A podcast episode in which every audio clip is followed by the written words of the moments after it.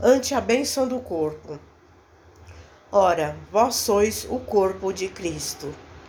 Paulo, primeira carta aos Coríntios, capítulo 12, versículo 27. A pretexto de atingir a virtude, não menosprezes o corpo que te auxilia a conquistá-la. O veículo orgânico para o espírito reencarnado é a máquina preciosa capaz de ofertar-lhe às mãos de operário da vida imperecível o rendimento da evolução. Há quem lhe condenes as peças enobrecidas à ferrugem destruidora. São os irmãos que se deixam vencer pelas teias da inércia ou pelo bolor do desânimo. Conhecemos aqueles que lhes relegam a engrenagem à perturbação e à desordem. São os companheiros que preferem o desequilíbrio e a intemperança para conselheiros de cada dia.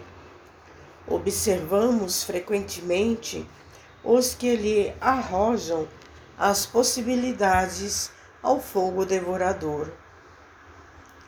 São os amigos voluntariamente entregues a furiosas paixões que lhe devastam a mente. Anotamos ainda aqueles que cedem a direção a malfeitores confessos. Temos nessa imagem todos aqueles que se comprazem com os empreiteiros da delinquência a desenvolverem lamentáveis processos de obsessão.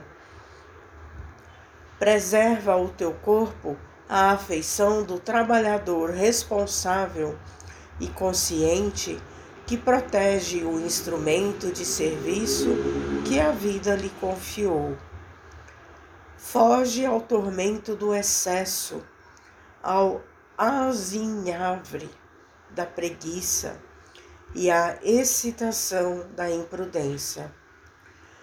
Bem dizendo o templo de recursos físicos em que te situas, passarás sobre a terra abençoando e servindo, convertendo as cordas da tua alma em harpa divina, para que o Senhor, por meio delas, possa desferir para o mundo as melodias da beleza, os cânticos do progresso e os poemas do amor, em celeste exaltação da alegria imortal.